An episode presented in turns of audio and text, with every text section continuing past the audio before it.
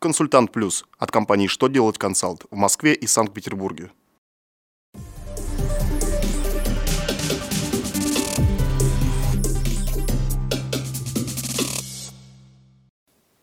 Добрый день! Для вас работает служба информации телеканала «Что делать ТВ» в студии Ольга Тихонова. В этом выпуске вы узнаете, на какой КБК нужно будет перечислять курортный сбор, какое ведомство сможет проводить контрольные закупки, как предложено изменить сроки заключения договора ОСАГО. Итак, о самом главном по порядку –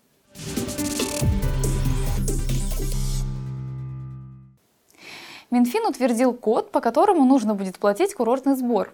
Финансовое ведомство утвердило код бюджетной классификации, который нужно будет применять при уплате курортного сбора, причем первые три знака в нем еще не определены, так как в настоящее время еще непонятно, какое ведомство станет администратором этих платежей.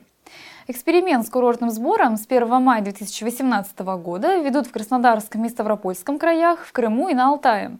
В первый год он составит до 50 рублей в сутки, а в дальнейшем эту сумму планируется увеличить до 100 рублей.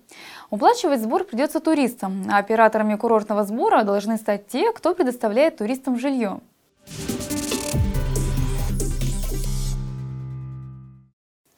Госдума рассмотрит проект закона, наделяющий Роспотребнадзор полномочиями для проведения контрольных закупок.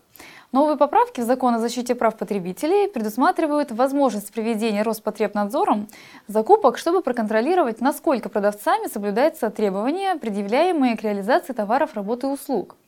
Сама возможность проводить контрольные закупки начала действовать с начала 2017 года, когда вступила в законную силу статья закона о защите прав юрлиц и индивидуальных предпринимателей, предусматривающая контрольные закупки.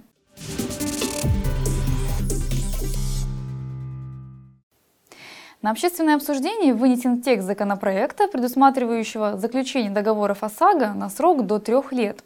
В настоящее время договор ОСАГО заключается на год – Проектом закона предлагается ввести возможность увеличить этот срок до двух или трех лет, в зависимости от пожеланий сторон. При этом проект не коснется случаев, когда договор заключается на время, когда транспорт, зарегистрированный в другой стране, используется на территории России, но не менее чем на 5 дней. Также договор ОСАГО можно заключить не больше, чем на 20 дней без диагностической карты.